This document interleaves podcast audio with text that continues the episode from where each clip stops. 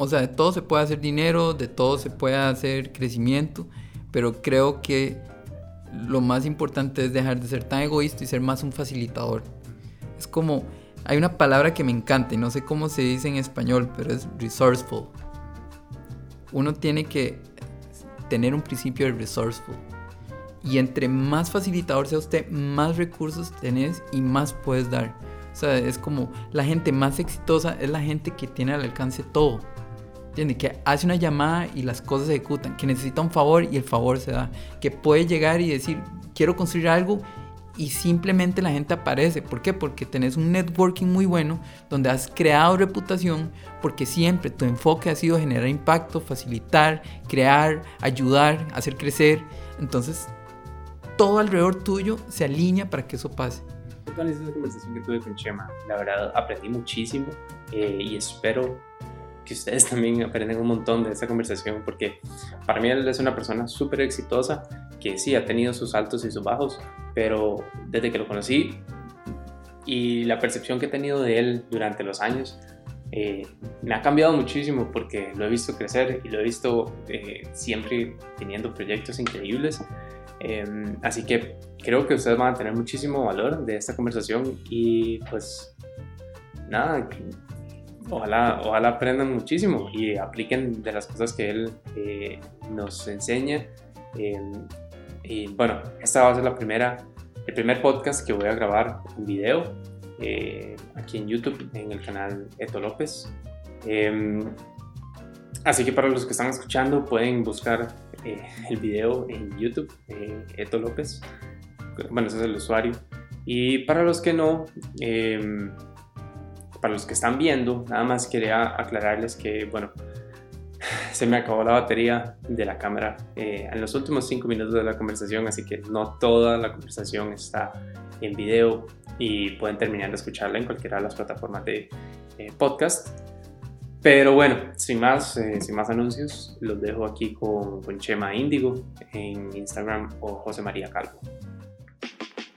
Estás escuchando En Crudo, un podcast que entrevista a gente con diferentes proyectos y situaciones de vida que los ha cambiado y han logrado vivir una vida más plena, aún con tanto ruido alrededor. Todo esto mientras nos tomamos un café. Mi nombre es Roberto López y me conocen como Light Saint en las redes sociales. Espero que los pueda inspirar a vivir una vida más plena y espero que disfruten de este episodio. Conmigo todo fluye, a mí estas varas me encantan. Ok, cool. Entonces, ¿Cómo, cómo te dicen siempre? ¿Chema o...? Chema. Sí, Chema. Chema Calvo, Chema Calvo. Chema Índigo en redes sociales y Chema Calvo, José María, ¿verdad? José María. José María. Cool. Mae. Bueno, di, José María. Chema. Mae, contame, ¿qué... Eh, ¿Por dónde empezamos? Mae, ¿qué...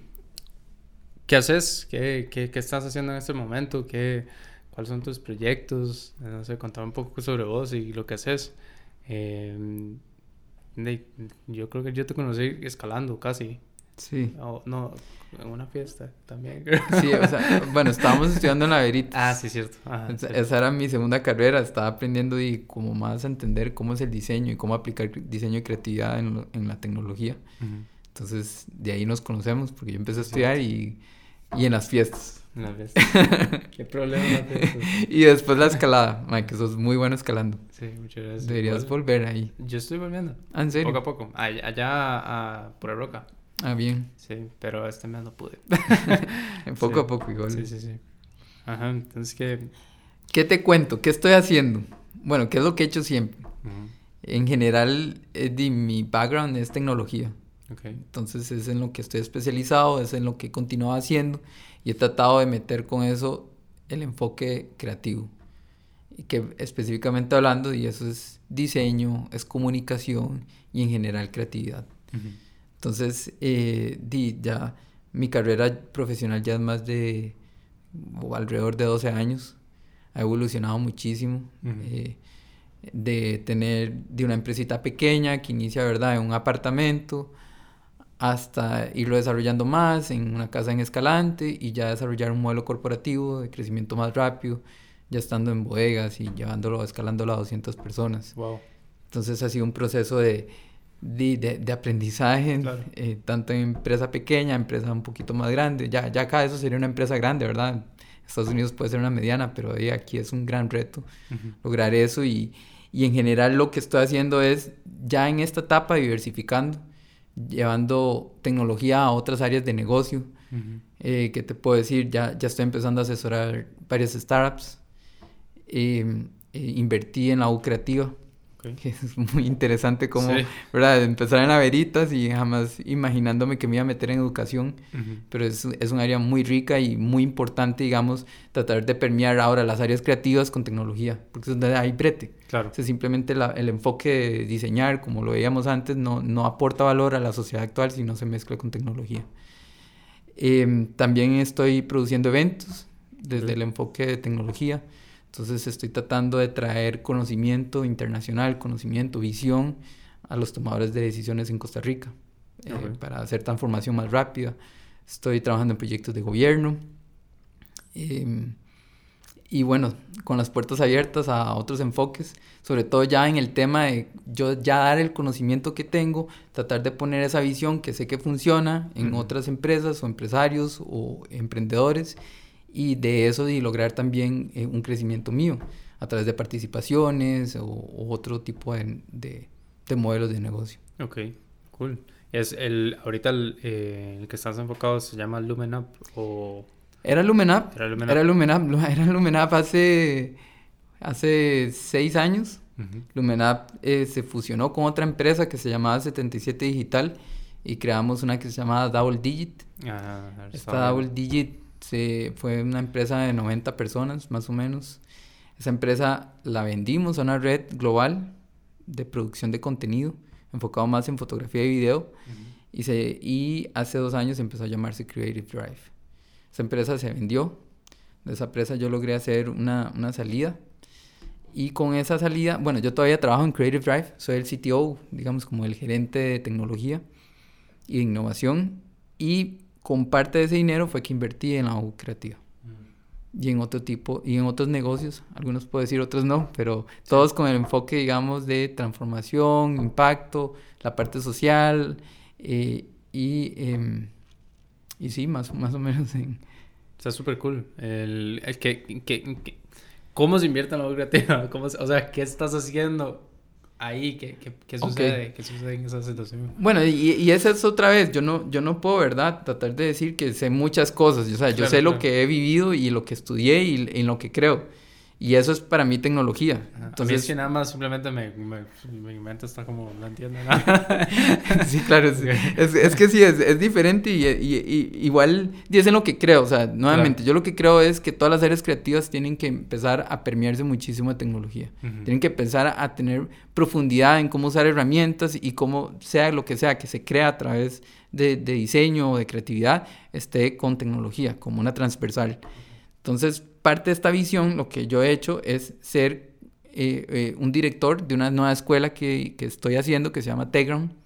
Esta escuela se enfoca en, en- en la enseñanza de tecnología, pero en una tecnología práctica y con profesores de la calle. O sea, gente que está trabajando, gente que, al igual que yo, ha pasado mucho tiempo en la industria, entonces que tiene conocimiento bueno, que no te va a dar teoría, sino te va a decir, se hace así, se usan estas herramientas, y entonces que de eso usted lo conecte con lo que sea que usted hace. Ujú. Y, y, pues ha sido un experimento que iniciamos hace cuatro meses y la verdad ha sido exitoso. O sea, eh, yo pla- planeo cerrar enero con 140 estudiantes. Wow. Gente joven. O... Es, vieras que es muy interesante porque tengo varias transversales y bueno, y vamos experimentando a ver qué va funcionando y qué es lo que el mercado necesita. Pero para mí es muy importante, uno, darle las oportunidades a la gente que estudió, que ya, que ya estudió, que es profesional, pero que no está trabajando en lo que quiere o que no tiene las oportunidades para eh, eh, sacar una maestría o algo que le ayude a subir su estatus. Entonces, ¿qué, ¿qué es lo que pasa? Hay mucha gente, inclusive doctores, abogados, arquitectos de todas las áreas que están trabajando en un call center.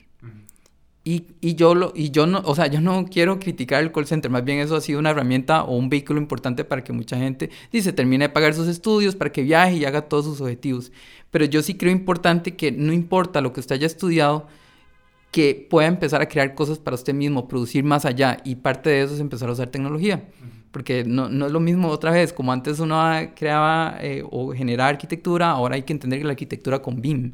O lo mismo con el diseño, ya no es diseñar eh, artes impresos, sino hay que diseñar pensando en que yo puedo vender las cosas en e-commerce, o que yo puedo diseñar dispositivos móviles, o que yo puedo diseñar sitios web. Entonces es como este enfoque diferente, lo que ya sabes, llevarlo un poquito más allá con tecnología. Muy interesante. Sí, y, la, y, oportunidad a la gente también. Claro, y, y, bueno, ese es un mercado y ese es el que ha pegado. Sin embargo, yo lo que quiero es llegar a un impacto social mayor, logrando la gente que no logra entrar a la universidad o que no logra estudiar después de que sale del colegio, enseñándoles de una vez tecnología. Entonces, que puedan salir y empezar a programar. ¿Por qué? Porque para mí la programación debería ser una base como hablar un lenguaje. Todo el mundo debería aprender a programar y eso te cambia un mindset y te hace también adoptar la tecnología más, como más rápido, más fácil.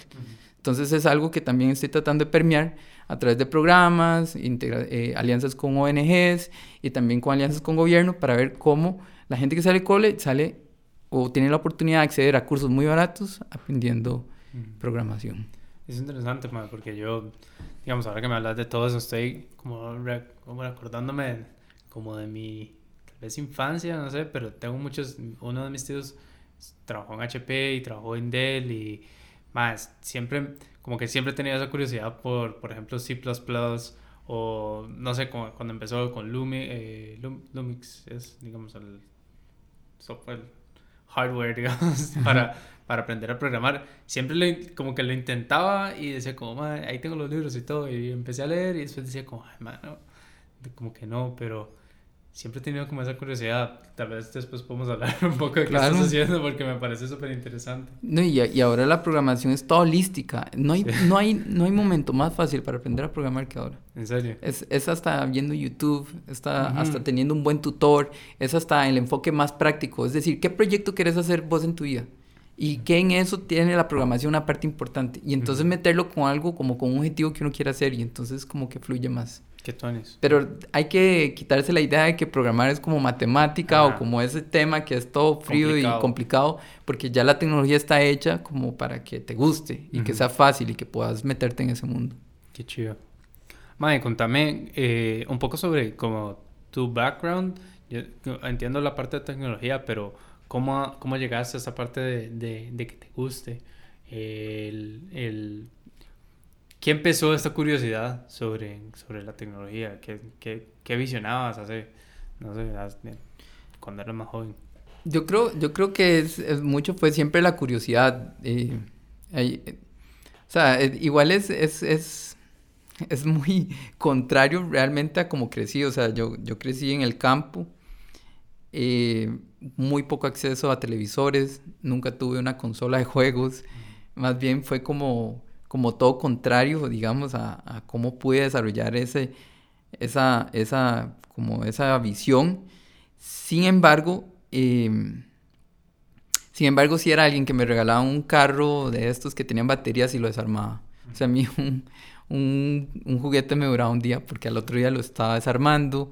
Cuando tuve mi primera computadora como a los 16 también la, la, abría y veía todos sus componentes y o sea como que era muy curioso por el proceso de aprendizaje sí, sí, siempre mi énfasis fue más hacia la creatividad en la adolescencia. O sea, a mí me gustaba pintar, me gustaba tocar instrumentos, eh, más bien yo quería estudiar fotografía y, y, al fin y al cabo creo que la educación y, y quien tengas como modelo de educación es muy importante, impacta muchísimo. O sea, mis padres impactaron muchísimo en la toma de decisiones porque a pesar de que yo quería toda esta parte de creatividad y diseño y todo esto, ellos sí hacían un fuerte énfasis en no estudiar tecnología.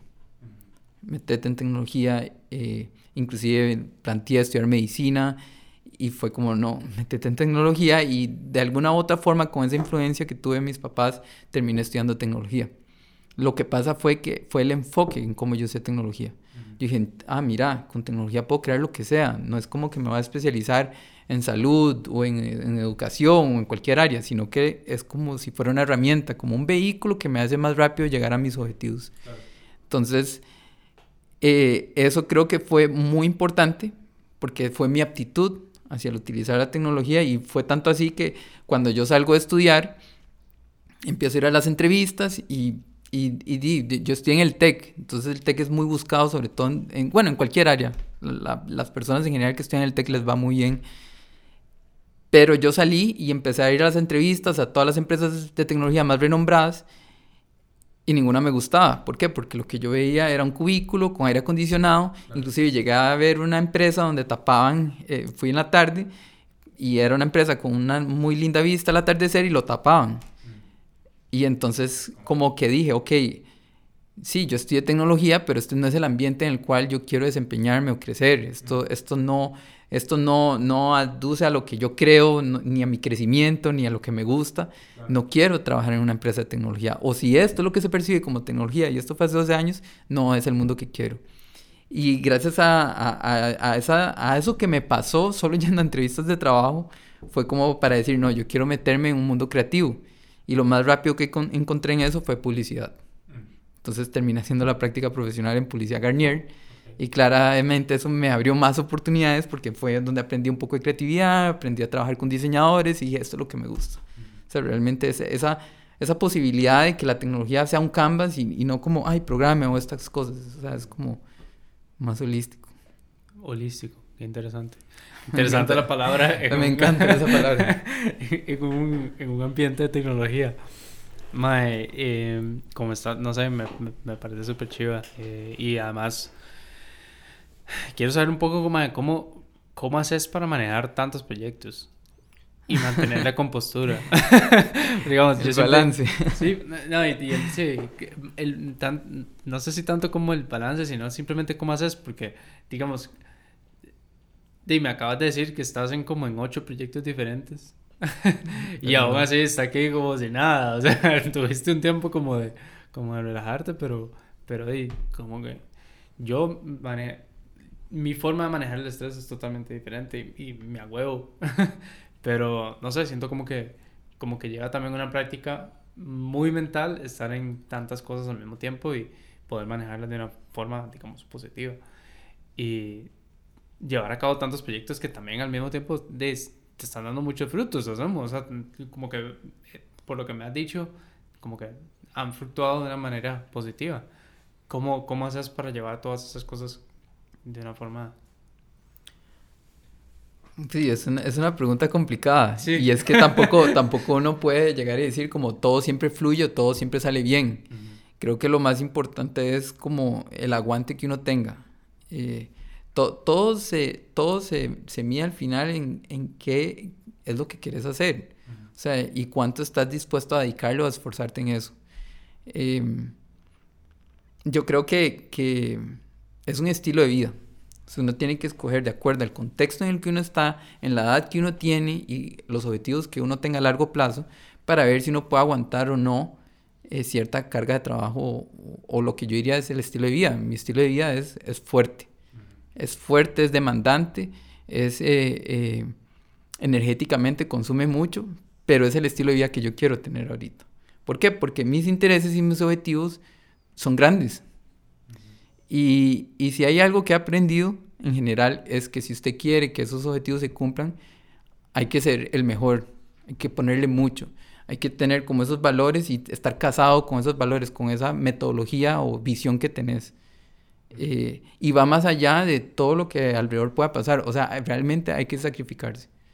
Eh, y el sacrificio en sí no es sacrificio porque vos estás haciendo lo que querés hacer.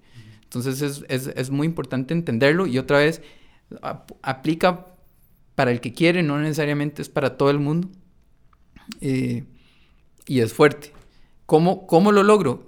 Di, haciéndolo. a veces me ha salido mal, me ha salido muy mal, me ha salido muy bien. Eh, pero al fin y al cabo hay que ser como constante y hay que enfrentar los problemas. O sea, hay que, hay que tener una actitud de resolver. Y cada vez que voy resolviendo, voy aprendiendo más. Entonces voy como quitando, aprendiendo de las generaciones que están más arriba de mí, que son mis mentores. Aprendo propiamente mis límites de mi generación y aprendo de las generaciones que vienen atrás. Todas pueden converger si uno tiene como esa aptitud de, de recibir y agarrar todo esto.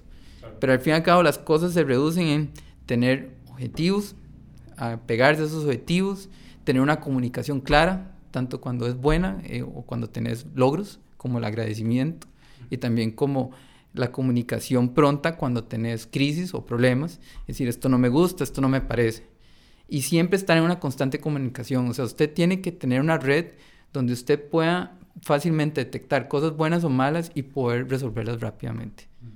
Y yo creo que eso es, eso es una receta que funciona muchísimo, que a veces generacionalmente afecta mucho, porque las generaciones más jóvenes textean mucho o tienen el estilo de vida de, también disfrutar muchísimo. Las, las generaciones más, mm, más viejas, por ponerlo así, que no, más experimentadas, más bien este, todo es llamando, todo es viéndose. Eh, la generación como mía a veces está confundida, eh, ya empieza a entrar en etapas un poco más maduras, entonces hay cosas y situaciones, pero todo, todo se resuelve. Si uno tiene la aptitud para resolverlo. Em, sí creo que el balance es importante, pero nuevamente ese balance se logra entendiendo cuáles son tus objetivos. Entonces a veces hay momentos, por ejemplo, este año 2019, yo dije, 2019 es un año de sacrificio. Eh, o sea, es un, un, año donde si yo quiero cumplir ciertos objetivos, tengo que reducir viajes, tengo que reducir eh, tiempos en otras cosas y enfocarme más en lo que quiero cumplir. Y por dicha lo he ido cumpliendo, pero es parte de poder alinear los intereses y ver a qué le das más peso. Porque, o sea, tener el 100% peso en todo es muy difícil. Siempre va a haber algo donde tenés que dar más para que se cumpla. Porque la inversión de tiempo es muy importante. Entre más tiempo le invertas, mejor fluye. Em, sí, en general, en general creo que, que más o menos es así. Eh, sí, sí creo que hay cosas muy importantes cuando ya empezas, o al menos yo me entreno y trato de ver mi mente como una computadora, o sea, como una máquina. Mi mente es una máquina y qué tanto, qué tanto yo la cuide emocionalmente, eh, con mi propio amor, con mi propio tiempo y con la comida y con el ejercicio son muy importantes. Entonces, mi máquina da y para hacer todo esto porque soy muy consciente de qué como, porque soy muy constante en el ejercicio y porque emocionalmente, a pesar de que a veces amanezco mal o, o a veces amanezco bien, siempre estoy chineándome yo mismo. Siempre me estoy diciendo cosas bonitas, siempre estoy tratando de, de decir decretos y cosas que me, estén, que me tengan mentalmente estable y emocionalmente también. Tengo que, tengo que amarme, tengo que acordarme porque estoy haciendo esto. Tengo que decir, ¿para dónde voy? Quiero esto. Eh, tengo que estarme agradeciendo y agradeciéndole al universo y agradeciéndole a la gente que está alrededor, porque solo así puedo estar constantemente haciendo lo que quiero, porque es fuerte. Otra vez, eh, eh, mucha gente podrá decir, porque ve las cosas mías de Instagram o, o, en general como es el social media, ah, siempre está viajando, siempre está sonriente, siempre todo esto, pero al fin y al cabo no todo es así en la vida. Eh, la constante es cómo, cómo lo sostenes, cómo, cómo logras ese balance, digamos. Es como mantener la, la, felicidad, más o menos, como llegar a ese punto de plateau, digamos, de poder seguir haciendo las cosas sin que te afecte tanto, tanto, tanto, que estás como en un hueco y también poder elevarse y decir, ok, estoy aquí, puedo manejar estas cosas siento que lo hace bastante bien. O sea, todo el mundo tiene sus cosas. Pero, digamos, con lo que. Con la experiencia que has adquirido, se, se nota que has podido lograr como también llegar a un punto en donde puedo manejar las cosas muy bien. Y me parece súper interesante. Y lo aprecio, digamos, a escuchar de personas de, de, diferentes puntos. No sé, me gusta mucho. eh, mae, Hace 10, no, hace, hace 10 años, fue, hace 12 años fue que más o menos comenzaste, como hace 5, bueno, primero que, quería preguntarte, ¿cómo, cómo haces, escribís tus, tus metas a principio de año, escribís como metas cada semana, cada mes, no sé, lo escribís o tenés algo, una nota mental de qué son las cosas que, te gustan hacer o qué es lo que quieres llegar a hacer, o si, digamos, lo haces físicamente, no sé, qué, cómo manejas esas metas. ¿Cómo las tenés tan claras? bueno, he usado muchas herramientas y muchas técnicas. Para mí lo más importante, y creo que tal vez puede estar alineado al tipo de personalidad, digamos, yo soy muy disperso porque hago demasiadas cosas. Entonces es muy importante para mí como estarme acordando. Entonces soy sumamente repetitivo, sumamente repetitivo. O sea, ¿y cómo, cómo inicio yo? Prácticamente en todas las mañanas a veces. Cuando me siento mal, ¿qué quiero? ¿Por qué estoy haciendo esto? Y entonces con eso me alineo porque estoy haciendo las cosas. Lo otro es que se lo paso diciendo a la gente. Mucha gente que dice, ay, no, no contes tus metas, no digas las cosas. Y claro, también hay que escoger con quién. Pero al fin y al cabo ya llega un momento en la vida de uno donde uno como que le empieza a valer un poco más la gente. igual vos lo decís, porque tenés que estárselo diciendo al universo. ¿Entiendes? A todo el mundo.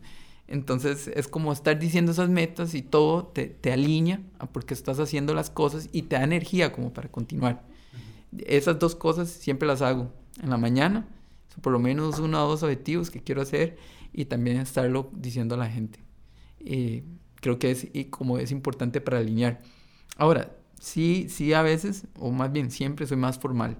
Entonces, por ejemplo, yo digitalmente sí escribo las cosas, entonces voy poniendo por año y voy poniendo como checklist de cosas que quiero hacer y también cosas que hay que separar que son diferentes una de las que yo quiero hacer y que pueden ser muy muy como motivacionales, como muy inspiradoras y hay otras que son metas más financieras. Es decir, cuánto quiero ahorrar, cuánto quiero crecer, cuánto en mi caso quiero facturar, cómo, cuánto quiero hacer crecer mi capital social, ese tipo de cosas son muy importantes. ¿Por qué? Porque son métricas que uno hace, que uno se va midiendo. Entonces uno no las, no las logra, uno dice, ¿por qué no las logré? Y si las logré, qué bien. Y otra cosa que es para mí y, muy, muy importante, que eso sí lo hago una vez al año, es usar post-its y buscar una pared que esa sí solo la vea yo, que sea muy mía en el armario o algo así, y empezar a decir cuáles son todas esas metas que tengo con dibujitos y creo que es un mapa conceptual, creo que hay muchas formas de hacerlo, lo importante es hacerlo, porque a veces uno se lo, mentalmente lo dice, lo voy a hacer, lo voy a hacer, lo voy a hacer, y no se hace. Y, bueno, ahora diciembre es una muy buena época eh, para hacer eso, eh, o inclusive en enero, pero es llegar y dibujar y poner palabras y conceptos y cosas, como decir, que quiero que pase en el otro año. Y eso debe estar cerca en un armario, un lugar donde uno lo pueda estar viendo. Porque lo difícil y, otra vez, es mi forma de pensar. Para mí uno es una computadora, una máquina. Las máquinas se programan para hacer ciertas cosas. Entonces, que usted esté viéndolo, repitiéndose y todo eso, usted mismo se está programando para que esté alineado como con esa visión. Eh, esas en general son las herramientas que yo utilizo. O sea, yo lo escribo en la computadora, me levanto en los días que no me siento bien o que me siento bien igual y digo, estoy haciendo esto porque quiero lograr esto sí separo muy bien lo que es inspiración o como que es que alimenta mi alma, digamos, mi espíritu, separadas de las metas financieras y también desarrollo el mapa conceptual. Y se lo digo a la gente. Yo le digo a la gente, quiero hacer esto y lo quiero y lo digo con seguridad y eso se siente y creo que eso manifiesta más rápido las cosas también. Porque tenés que sentirlas y tenés que decirlas y quererlas. O sea, y creo que todo eso, el ingrediente de seguridad es muy importante. Es como Estoy intentando agarrar todas esas ideas. Por eso me quedo como encrochado a veces. No, pero todo bien. Es, es... No, pero muchas veces quiero, quiero empezar a aplicarlas. Más ahorita en diciembre, digamos. Es una muy buena época. Y este diciembre es muy... Es muy bueno. No sé, no sé. Creo que el 2019 es... Eh, es un año fuerte. Es un año fuerte. Eh, y no sé, creo que entre más uno como que va adquiriendo más edad, se, se siente todavía más porque los cambios son más acelerados.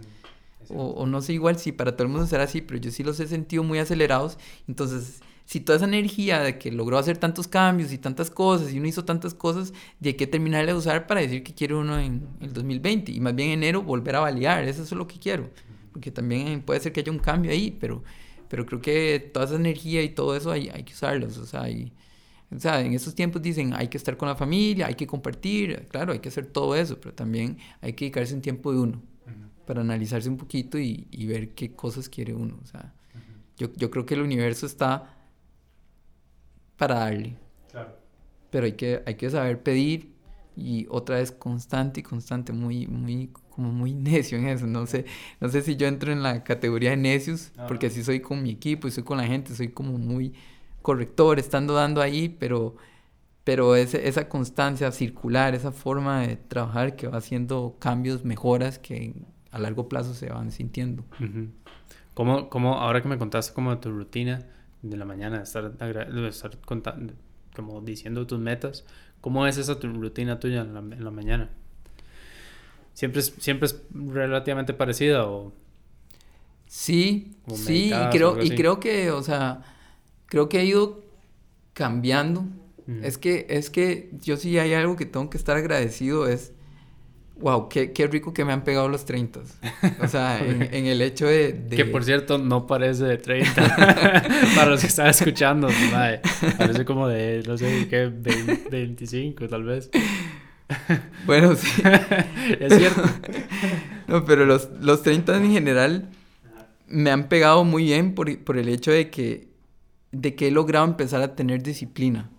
Yo creo que, en serio, la gente que tiene 20 y que logra ser disciplinado en la comida, que logra ser disciplinado en el ejercicio, que logra ser disciplinado en el control mental, yo los admiro. Wow. Porque en el caso mío fue un proceso. Fue un proceso de agarrar a una persona que es como un demonio de Tasmania y muy energético, a ir alineando eso, ¿verdad? Para lograr tener la disciplina que ahora tengo. Y, y por eso estoy muy agradecido, porque por fin me llegó y me llegó con los 30 y lo- la verdad es que lo amo, lo disfruto, porque sí se notan cambios y eso, eso se permea en, en los hábitos. Eh, ¿qué, ¿Qué pasa? Que prácticamente no necesito poner el despertador, sino que ya solito me estoy despertando como a las 6 de la mañana y tengo este momento donde estoy como muy consciente de mí mismo y entonces empiezo a decir o a tratar de, de como decirme cosas que me ayuden a levantar como mi energía o bien alinear a dónde la quiero llevar. Entonces cosas como, yo, bueno, yo siempre digo y lo voy a compartir porque, Dale, dale, dale. porque son cosas que me gustan y que creo que de- deberían ser para todo el mundo. Yo siempre digo, yo soy amor, yo soy éxito, yo soy abundancia. Todos los días. Y lo digo, y lo digo, y respiro, y respiro, y respiro. Y después a veces se me vienen como problemas o situaciones. Entonces, como tengo esta, esta situación, ok, tengo que hablar con esa persona. Tengo que resolverlo. No, lo mejor es hacer una llamada y resolver. No he querido enviar esto. ¿Por qué no lo he querido enviar? Porque nada más no lo he hecho. Ok, hoy hay que hacerlo. Hoy hay que hacerlo. ¿Por qué? ¿Por qué estoy diciendo todo eso? Porque yo soy amor, yo soy abundancia, yo soy éxito. Entonces, como, como acordarme, yo soy, yo soy, yo soy eso que quiero ser. Y entonces tengo que hacer acciones para realmente ser eso que quiero ser. Eso es algo que hago todas las mañanas, digamos. Esa, es un hábito que es como muy importante para mí. Claro. No, y además e- es como también cerrar, como, como cerrar, cerrar ciclos. O sea, si empezaste algo, tenés un problema, no lo puedes dejar ahí. Eso va acumulando como karma, digamos, que es terrible. Pero eh, siento que es una práctica muy buena también. Y- a la gente lo que... Y yo creo que es algo como que eh, eso que vos decís de a veces no enfrentar los problemas, eso es algo que siempre se va a hacer más grande. Y, y también a veces lo que a uno le pasa muchísimo, y me pasa, o sea, la verdad es que me pasa, y creo que a todo el mundo le pasa, es estar en esa, estar pensando en el futuro que no ha pasado. O sea, a veces el problema está porque uno cree que la gente va a reaccionar de una forma o que no se va a resolver bien, pero no ha pasado. Es simplemente como un nudo que uno le hace a la vida y que está ahí como angustiándose de eso que va a pasar, que no ha pasado.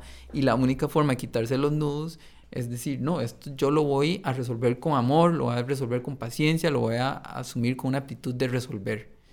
Y, respirar y respirar y respirar y enfrentarlo más rápido. Entre más rápido se enfrente, más fácil se va ese nudo.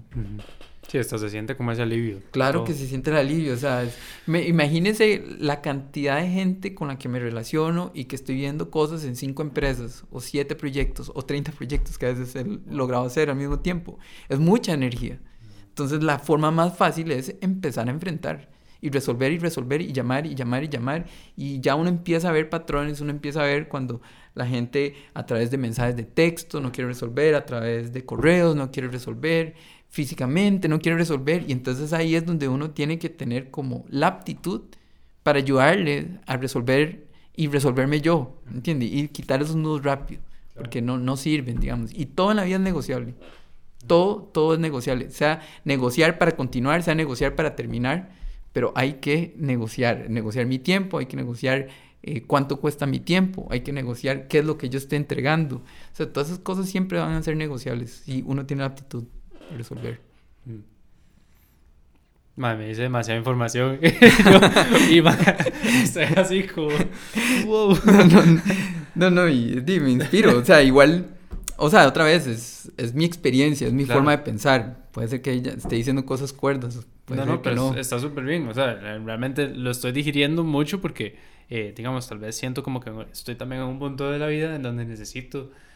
Por eso es que me gustan estas conversaciones, porque yo estoy teniendo como siempre como mucha información de personas que tal vez yo necesite también en el momento. Entonces, no te tenés que disculpar por decir las cosas como son, como las crees que son, porque realmente eh, si a mí me sirve, alguien más le puede servir, ¿verdad? Entonces, me parece súper bien. Eh, ¿Cómo estás para manejar, digamos, ahorita que me dijiste, mae, que manejas a veces 30 proyectos, ¿cómo haces para mantener también como esta parte mm, de voz? ¿Y cómo haces para mantener el tiempo o, no sé, un momento que, o momentos, ¿verdad? No sé, fin de semana o para, para darte espacio para vos. Ok, yo, yo he tratado, ¿verdad?, de hacer todas las cosas posibles, a veces hasta inhumanas. Me he dado cuenta que no puedo trabajar siete días a la semana. Por más trabajo y todo lo que tenga, al fin y al cabo, di, mi tiempo es limitado, mi cuerpo es limitado, mi mente, espíritus. Bueno, mi espíritu no es limitado, mi mente puede ser limitada si no le doy la energía o el espacio suficiente. Entonces, creo que es muy importante saber que a pesar de que vos tengas muchos proyectos, uno, hay un tope y dos, tenés que aprender a priorizar. ¿En qué priorizas? Resolver situaciones o atender cosas porque no le puedes dar a todo al mismo tiempo. No, no es viable. Y algo que todavía en general está aprendiendo que es muy importante es el equipo que tengas de trabajo. O sea, tenés que buscar gente que esté en la misma vibración que vos. Eh, o por lo menos con la misma actitud de resolver. ¿Por qué? Porque si vos no tenés un equipo que sea eficiente y que trabaje a la visión que vos tenés, no te resuelven. Y por ende te, te toca resolver a vos. Y ahí es cuando uno se convierte en un jefe que uno no delega, sino que lo hace todo. ¿Por qué? Porque el equipo no puede producir a ese nivel. Entonces, siempre ahora que busco un nuevo proyecto, me meto en un proyecto o estoy buscando socios, estoy siempre tratando de ver gente que haya tenido en una u otra forma eh, eh, la experiencia que yo he tenido, o el conocimiento, o las habilidades para resolver cosas así. Porque si vos brillás, querés gente que esté brillando a ese nivel. Si no, se te, se te mete a vos, o sea, las responsabilidades que no haga tu equipo, las tenés que hacer vos. Algo que me pasaba mucho y, creo que todavía estoy aprendiendo, es que uno como jefe, uno dice, no, es que es la persona tal que no resolvió. No, es que es por esa persona. Es que usted no me envió esto. Es que no me diste esto. Y eso es como una excusa. Y al fin y al cabo, si yo soy el líder, es mi responsabilidad. Entonces es mi responsabilidad tener el equipo que yo quiero para que resuelva como yo resuelvo. Y entonces, si las, entonces todas las cosas saldrían bien. Y cuando salen mal, yo tengo que saber que yo soy el directamente responsable de todo lo que haga mi equipo. Y de ahí que es muy importante saber con quién uno trabaja. Porque hace un cambio súper, súper grande. Claro. Pero digamos, eh, sí, sí, sí, sí es fuerte para el cuerpo llevar 30 proyectos, sí, hacer claro. muchas cosas diferentes. Eh, alguien me decía, una vez un asesor hace 10 años me decía, escoja una cosa y solo haga una cosa. Y yo traté y la verdad es que no puedo. Yo, yo... Necesitas ser multifacético. Sí, porque necesito aprender, porque todavía me siento muy joven y quiero aprender muchísimo y en ese aprendizaje es donde voy cada vez especializándome más en qué quiero. Entonces me cuesta mucho a, solo dedicarme en, a una cosa. Sí he visto que la me lo mejor que uno puede dar es como una terna, hacer tres cosas, tres proyectos. Eso yo creo que es como un balance que uno puede tener y eso aún así es fuerte pero creo que, que, creo que desde mi experiencia es lograble.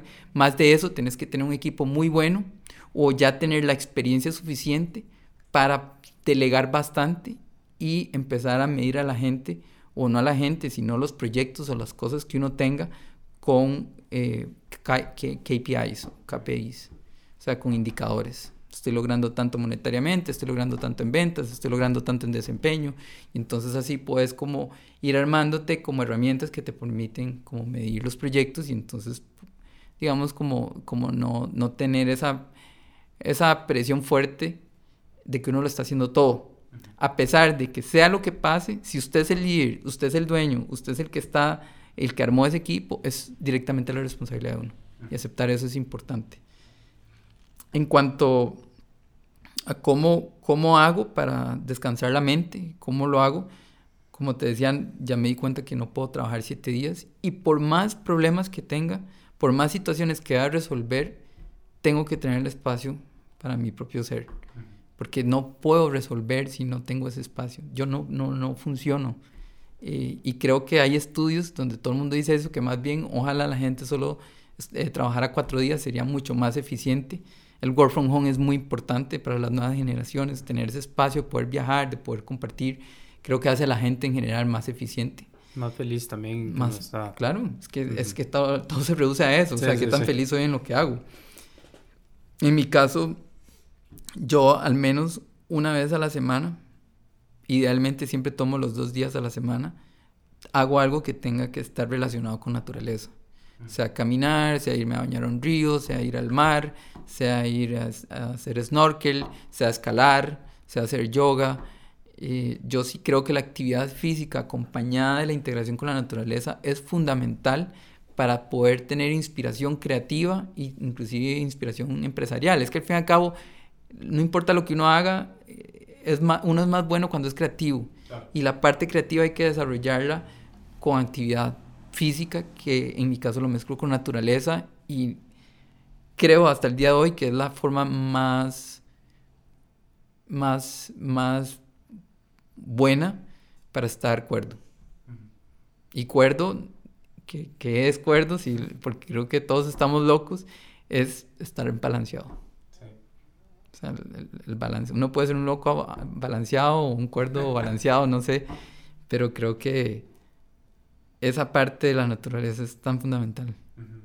o sea, somos, somos animales a veces se nos olvida que nos metemos mucho en el concreto o mucho en la oficina y se nos olvida que nuestra naturaleza es animal. Y la parte de tocar el suelo, de respirar, de ver el atardecer o el amanecer, de tocar las plantas. O sea, como que la gente no toca los árboles, los ve, pero el árbol hay que tocarlo. Que acordarse que somos eso también. Y eso, esa parte de agradecimiento, de volver a lo básico, te hace más fuerte y te hace más creativo te hace más, más en, más centrado en vos. No, y además solo el hecho de estar viendo el verde también como que genera en el... Relaja, es como masajitos. Sí, bueno, es la teoría del color también, ¿verdad? Como creo que el verde te genera como más paz, entonces igual todos los colores del atardecer, eso siempre siempre es súper positivo para como brain, brain food, digamos, positiva. Eh, quería, preguntarte, como hace, digamos, cinco años, ¿cómo te veías? ¿Y qué, qué pensaba esa persona? Hoy estamos en 2009, eh, 2019, hace cinco años, ¿verdad? 2014. ¿Qué pensaba ese Chema en ese momento? ¿Y qué, qué, cómo se vería ese Chema ahorita? Eh, bueno, en ese momento, viendo al Chema de, de ahora. ¿Qué diría esa persona? Bueno. Em, sé que es una pregunta complicada. claro, y es que también han pasado muchas cosas. Yo, yo soy alguien que ama el cambio, que acepta el cambio y, y, y que di, ha evolucionado tan rápido en tantas cosas que es muy diferente las formas de pensar y las metas y cosas que inclusive tenía. Yo, yo sí te digo algo, yo tenía una visión muy, muy idealista y muy poco conocimiento empresarial entonces, cuando yo estaba terminando la universidad, yo decía, Mae, yo me voy a jubilar a los 22. Mm. Okay. Y le empecé a dar y no pude. Dije, Mae, yo me voy a jubilar a los 25. Y le di y no pude. Y después dije, Mae, le voy a, me voy a, a, jubilar a los 30. Y bueno, no lo he logrado. Ahora más bien me estoy dando cuenta que jubilarme o no, es una decisión más mía de dejar ir cosas que he ganado materiales, cosas que he ganado en mi ego, cosas que he ganado en mi experiencia y ya se vuelve más un factor decisivo en qué momento yo decido jubilarme o al menos darme un año sabático. Em, sí, sí creo que si volvemos al Chema 2014, que en el 2014 yo tenía una barba exagerada, un pelo desaliñado, estaba en, en una de mis mejores épocas, 2014-2015, de escalada. Em, creo, que, creo que sí estaría muy feliz, o sea, muy realizado, porque en esa época, en ese momento, yo ya llevaba con mi visión de trabajar en pequeño, de hacer más impacto social. Y, y en esa época yo empecé como a formular cómo hago para crecer, cómo hago para hacerme más corporativo. Y la razón de eso es porque esa experiencia yo no la tenía. Entonces era como, bueno, yo tengo una forma de vivir, estoy como muy estable o tengo ciertas habilidades, pero no he desarrollado la habilidad corporativa y quiero crecer, quiero como acelerar, quiero crecer más porque quiero aprender de esa parte. Y, y, fue, y bueno, me mandé y logré hacer esta fusión y logré tener otros socios que me han enseñado muchísimo, he aprendido muchísimo con mis socios, eh, porque tienen otras habilidades que yo no tenía. Entonces, el Chema 2014, ¿verdad? Con esta visión muy centrada en escalada, la barba y todo esto, dice, quiero meterme en corporativo. Ahora ya estoy en el mundo corporativo, ya no tengo la barba, ya hasta me peino. Eh, estoy mucho más, o sea, ya estoy mucho más maduro. Em, entonces, eh, di, creo que cumplí el objetivo. Creo que cumplí el objetivo y más bien lo sobrepasé porque he logrado diversificar. O sea, yo jamás me imaginé en el 2014 llegar a decir, hey, voy a ser parte de una universidad. Eso no estaba en los planes. Eh, pero pasó. Y en el 2014 yo tampoco me veía en, el veganismo, eh, siendo más yo sancarleño y todo. O sea, y pasó. Entonces creo que sublevé el, el objetivo eh, y ya estando acá, ahora lo que digo es como, quiero volver a ese Chema 2014 o que quiero agarrar de ese Chema 2014 y mejorar en mi estilo de vida, porque nuevamente, no creo que para nadie sea sostenible, o al menos en mi caso no es algo que me quiero ver siempre metido es administrando 30 proyectos. Porque, porque llega un momento donde también uno va creciendo, eh, uno va envejeciendo y uno tiene que ser muy honesto y consciente con uno mismo, qué es lo que a uno lo hace feliz. ¿Qué son las cosas como checklists que quiero tener en mi vida antes de envejecer? Y en mi caso, eso es lo que quiero también darle mucho énfasis en, en los próximos uno o dos años. Sí, además es, o sea, la cantidad de estrés y cantidad de tiempo que tenés que tener, como estabas diciendo ahora, para tener 30 proyectos es, o sea, es muy elevado, digamos. Sí. Pero, pero sí, siento que todos también tenemos bueno, yo también me veo también como ese experimento, tal vez en la parte de, de, de la comida, como de cómo es que las cosas están sucediendo. Tal vez tengo que empezar a aplicarlo también en, en la parte de mi trabajo. Y me parece una buena forma de visualizar la vida también, como de al fin y al cabo estamos aquí aprendiendo poco a poco y no solo yendo como with the flow o como el rat race que dice la gente, que es como nada más hacer, hacer, hacer, hacer todo lo que dice la sociedad, pero pero, pero sí, siempre has tenido esa visión como, como de... ¿Cuál ha sido como tu visión de success, de... de ¿Cómo se dice en español? Sí, de, de eh, éxito. De éxito.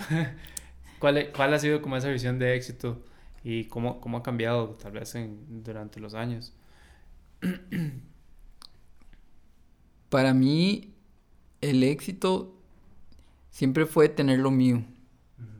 Y cuando hablo de lo mío, no era tanto del edificio, de la plata, sino de, de, de poder, digamos, impactar en las cosas que yo quería y, y, digamos, este, tener una visión, tirarla y, y, ver si funcionaba o no, o sea, tener esa posibilidad de tomar decisiones.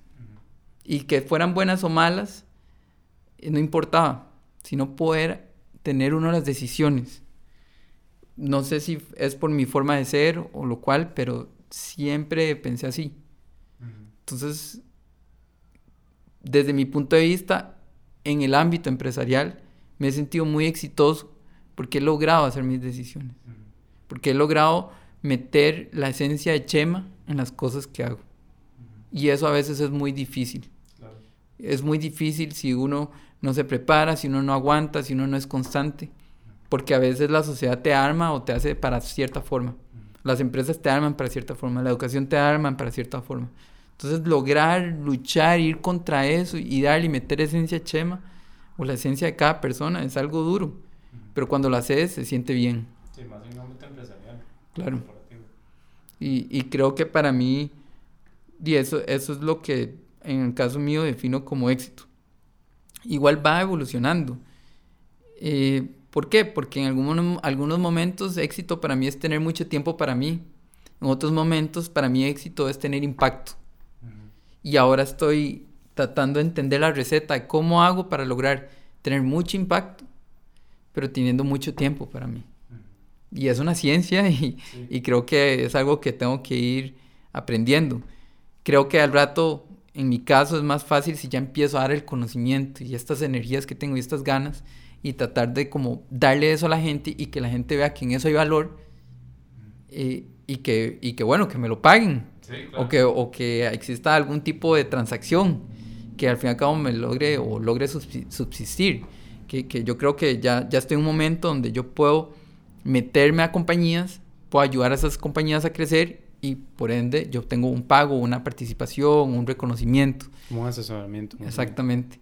Mm. Pero pero yo, sí, como, como te decía, y no sé si es la educación o qué, pero yo, yo veía, digamos, yo siempre de modelo he tenido a mi abuelo. Mi abuelo es una, bueno, mi abuelo ya se murió. Mi abuelo es, era una de las personas más humildes que conozco. Eh, andaba muchas veces descalzo y sin ningún recurso, porque era una persona pobre, logró construir una iglesia, logró hacer el parque con 76 años de la fortuna, logró desarrollar muchos proyectos en la fortuna y los hizo solo con su voluntad. Y siempre en la visión de ayudar, de impacto, de impacto, de impacto, de impacto. Y yo llegaba y decía, ¿cómo una persona sola pudo construir una iglesia? Y sin recursos. Y cómo eso ha impactado tantísimo ese pueblo que ha crecido muchísimo gracias al, gracias al turismo. Entonces e, esa, esa visión social siempre quedó permeada en mí. Entonces siempre que yo pienso en un proyecto, sí pienso en cómo lo hago crecer, cómo hago para tener buenas finanzas, pero también siempre estoy pensando y cómo devuelvo. Cómo, cómo logro, y no es para que hablen de Chema, ¿me entiende? Es simplemente porque lo que yo tengo que hacer, en lo que sea, la esencia de Chema es la esencia de impacto. Y, y, trabajo con eso todos los días, enfocándome en cómo lo logro.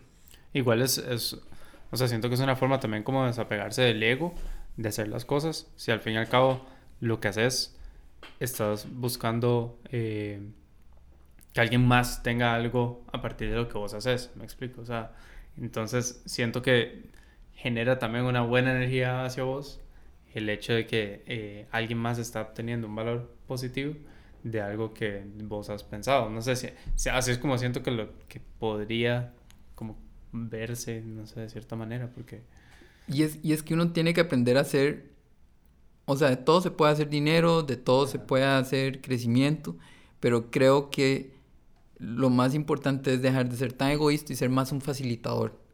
Es como, hay una palabra que me encanta y no sé cómo se dice en español, pero es resourceful. Uno tiene que tener un principio de resourceful.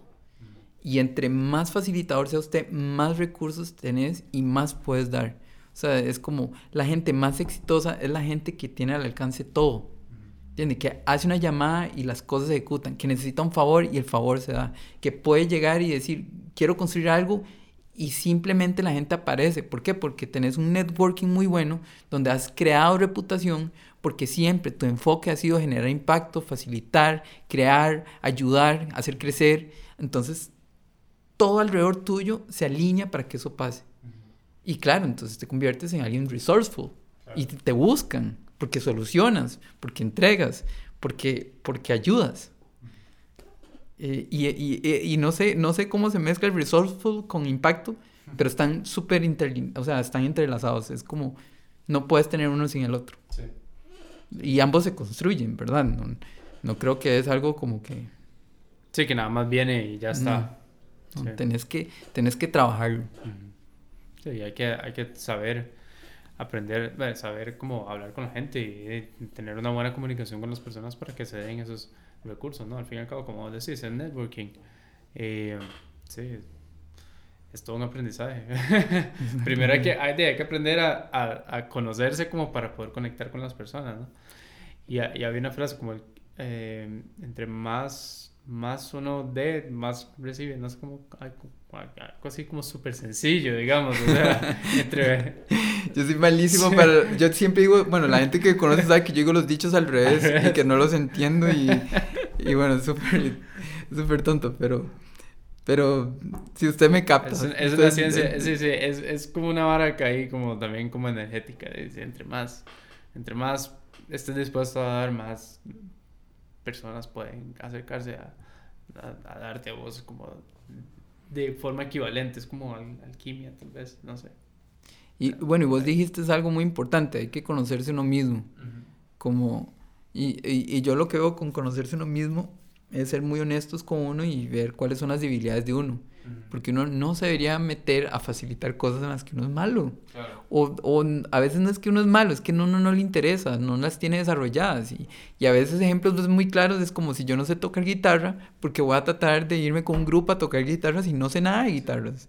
¿Entiendes? Y Va a salir mal. Sí, sí, sí. Y así es lo que pasa con negocios o lo que pasa en, en ONGs o lo que sea que uno esté. Hay que, hay que ver en qué es lo que uno es bueno y aportar sobre eso. Y, la, y buscar gente que sea muy buena en esas debilidades. Entonces es como un rompecabezas, se une muy bien. Porque hay gente, o sea, siempre vas a ver que hay gente muy buena en la parte humana, hay gente que es muy buena en la parte de organización, hay gente que es muy buena en la parte de control, hay gente que es muy buena en finanzas. Hay gente que es muy buena creativamente hablando, gente que es muy buena hablando. O sea, hay de todo. Entonces es, es la visión que vos tengas, muy humilde, pero muy, muy fuerte en conseguir ese equipo de gente, armarlo y crear algo que sea disruptivo. ¿Por qué? Porque está muy entrelazado, muy transformador, muy impactante. Claro. Y eso es lo que hace que las cosas se aceleren. Mm, Pero hay que, hay que conocerse uno mismo. mm, Muy cool. Me gusta esa visión. Ma, ¿Cuál es tu definición de balance? Si podrías definirlo de, de cierta manera. Balance. bueno, eh, Sé que ya lo hablamos, pero Ajá. poniéndolo como en una, de una, como algo más sencillo. bueno, pero es muy personal. Claro, no, no importa. Para mí, para mí balance es buenas experiencias, buena comida y proyectos así alentadores, retadores. O sea, para mí son proyectos grandes. Para mí eso es balance. O sea, yo necesito hacer cosas grandes, pero necesito muy buenas experiencias y necesito muy buena comida. Muy- Ok. Para mí eso es... Es, una, es, es un punto que, que, que, o sea, que tenés bien pensado ahora que lo estábamos hablando. Que, como, ¿Por qué afecta tanto la comida en vos? ¿Qué, qué, qué, qué, qué sentís como... ¿Qué siento? Siento felicidad. A mí ahora últimamente cuando me hablan de comida sonrío. Porque me encanta, me encanta hablar de comida, me encanta pensar de los ingredientes, me encanta saber de dónde viene la comida. Eh, y cuando como, la como como con tanta gratitud. Es como, qué rico que estoy comiendo esto, que es tan de buena calidad que sé que se está convirtiendo en, un en una energía de puro amor. Y que me está haciendo a mí ser más productivo. Simplemente la comida para mí es demasiado importante. O sea, es algo que disfruto invertirle tiempo, disfruto hablar de eso y que realmente creo en, en mí mismo que es, que es algo que transforma a la gente. Yo creo que eh, había una, había una, hay algo que me dije una vez una persona y no sé, lo sentí muy claro y era con los doritos. O sea, cuando vos comes eh, chu- chulitos, comes chiritos o- y doritos y todos estos, cuando vos comes se se te llenan de, de polvo de este color los dedos. Cuando vos lo estás comiendo, eso también se está pegando desde el esófago en todo tu ser. Todo. Es más, es tan fuerte eso que si comes mucho se empieza a notar en el color de la piel. Y la gente eso a veces no lo asocia. O sea, realmente uno se convierte en lo que come. Entonces, la calidad del ingrediente y la calidad que comida que, que, que tengas al alcance y que consumas se va transformando en lo que vos sos. Y, y probablemente, o sea, y afecta muchísimo la calidad de persona que seas en cómo te sentís, cómo producís, eh, cómo te manifestás inclusive. Mm. Wow. Si el toque del Doritos es algo que pienso mucho ahora. Sí. Realmente, realmente Me me, estoy convirtiendo en eso. Sí, me estoy convirtiendo en un brócoli. Está pasando. No, pero está súper cool. Y entonces, Ah, bueno, ahora que estabas hablando de eso, se me vino a la mente como esta idea de que la gente siempre dice como, ma, es que estoy trabajando tanto que no puedo cocinar, que no puedo, o no tengo tiempo para, para pensar en qué voy a comer. Entonces, lo primero que me hago es lo que como. ¿Cómo haces para mantener ese tiempo? Como para decir, ok, ma, ¿tenés algún, como algún, alguna metodología de cocinar, de cocinarse en la noche? ¿Cómo, cómo haces para, para, no sé, me Sí, intriga? es, bueno, es, es cierto, es duro. Es duro invertirle tiempo a esto. Pero hay, hay una regla básica y es, en lo que realmente vos estás interesado le vas a invertir tiempo, en lo que no, no. Sí. Es como funcionan las relaciones exactamente personales, emocionales, de pareja. O sea, es- si vos querés hacer algo, lo haces porque le vas a dedicar tiempo. Hay que ser inteligentes en cómo manejar el tiempo, ese es, ese es el punto. Eh, y digamos, en mi caso, yo lo que hago es que todos los días desayuno batidos. Y lo que hago es tratar de consumir todas las cosas que sé que durante el día van a ser difíciles para mí de consumir. ¿Por qué? Porque la forma en que yo creo de la comida es como que uno almacena, o sea, no importa si usted lo come en la mañana, en la noche o en, a mediodía, todo lo que vos comas se va almacenando en el cuerpo y como que hay un pool, como una piscina de alimentos y el cuerpo va consumiendo lo que vos necesitas. Entonces, ¿qué pasa? Que a nosotros en general nos cuesta mucho comer vegetales y las lechugas, las, las no sé cómo se dicen, las lechugas, le digo yo, todo lo verde, las legumbres.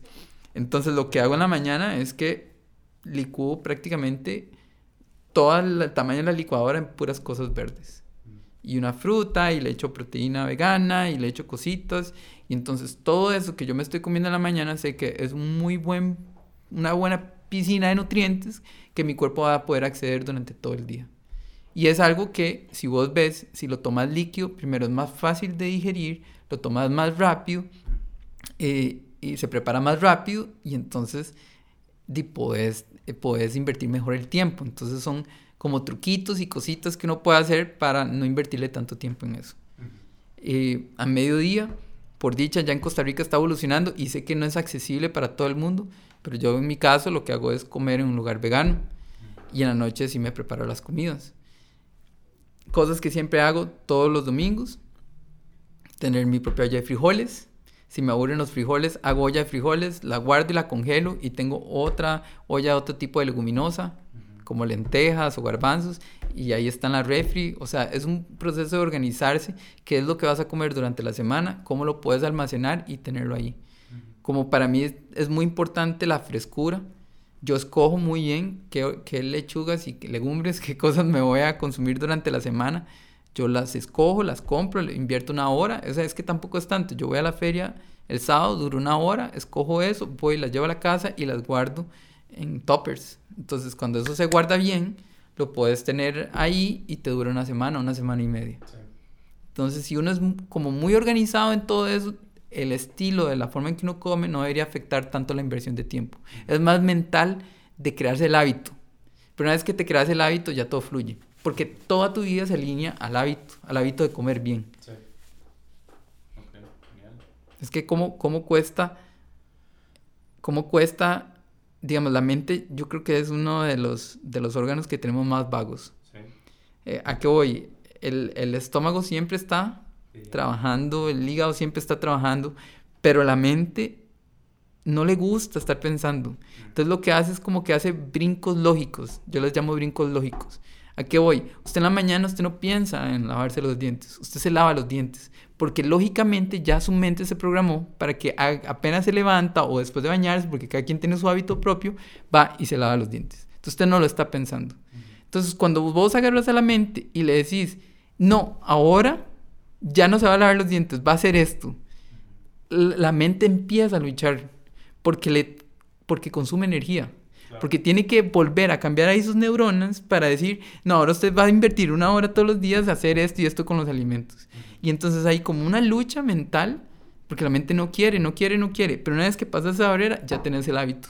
Cuando tenés el hábito, se vuelve otra vez como un brinco lógico. Entonces nada más lo haces y todo alrededor tuyo se alinea a eso. Pero es un Sí, proceso. es crear el hábito. Es crear el hábito. Los 28 días o 21 días. Yo no, no sé ni cuántos son. ¿Qué dice? Sí, sí, sí. Ok, genial. Mae, de, no sé, como para ir terminando, contame bueno, si hay algo más como que quieras compartir, eh, que se te venga a la mente, que no hayas como compartido. Eh, si no, todo bien. Sí, no, no sé, no, no se me ocurre nada. La verdad es que está muy bonito. Estas cosas no, no las planifico, solo fluyen, fluyen de acuerdo al contexto y al momento. Creo que, creo que, que hay que agradecer mucho y disfrutar las cosas. O sea, es como agradecer.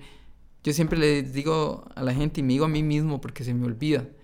Se me olvida porque siempre fui un chiquillo amargadillo que siempre me decían salude, salude y yo nunca quería saludar y me acuerdo cómo reaccionaba la gente, que no reacciona bien. Y es cierto, eh, porque va a reaccionar bien si tenemos una mala cara. Eso manifiesta qué es lo que estamos teniendo en ese momento. Yo creo que uno de los regalos que tenemos y las cosas más importantes para modificar la forma en que se siente la gente y así atraer cosas buenas al universo es estar sonriendo.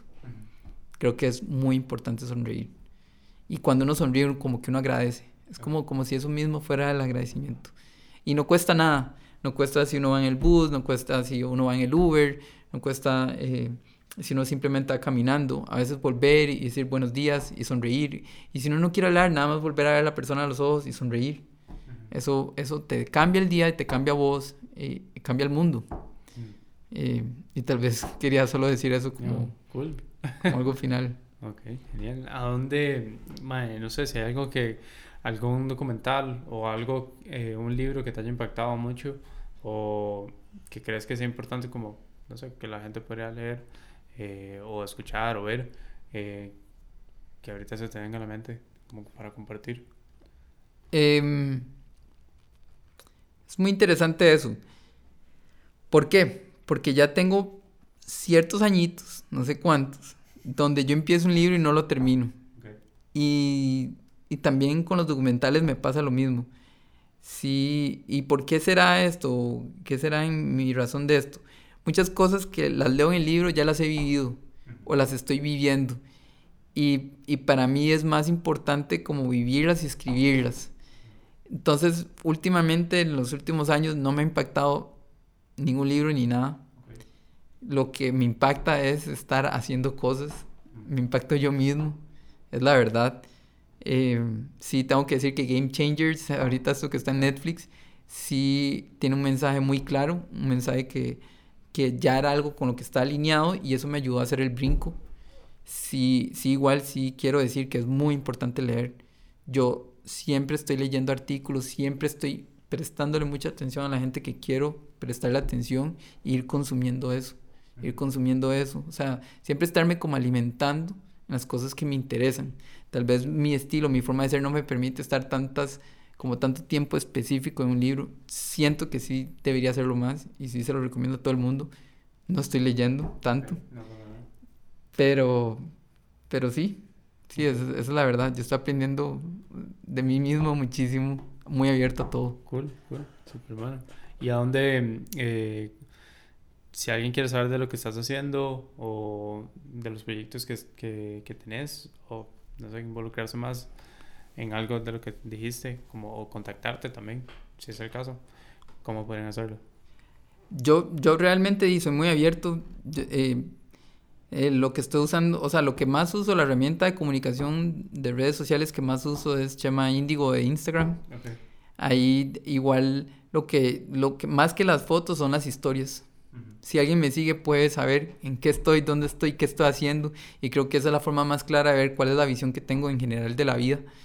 Em, pero igual, si quieren ver proyectos muy específicos, o sea, con solo que pongan Chema Calvo en buscadores o José María Calvo, van a salir las últimas noticias, van a salir de todo, porque la verdad es que estoy metido en todo y en todo siempre estoy generando contenido. Entonces, hay entrevistas, hay eh, a veces blogs, hay artículos, hay noticias, hay por todos lados hay contenido.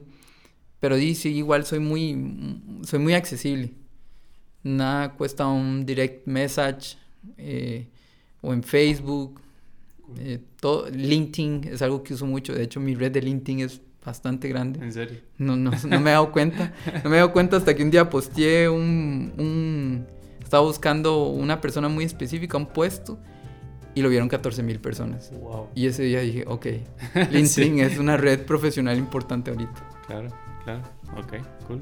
Dinoma, muchísimas gracias entonces por, por estar aquí en el podcast, por hablar un rato, por de comentar un poco de todo esto que a mí me parece súper interesante y por compartirlo. Eh, no, gracias, gracias, gracias por el tiempo. Gracias por esto, la verdad la pasé muy bien. Qué bueno, me alegra. Ahí está, Chema. Eh, muchas gracias por estar aquí y por vida. Muchas gracias a los que llegaron hasta acá eh, con la parte de audio.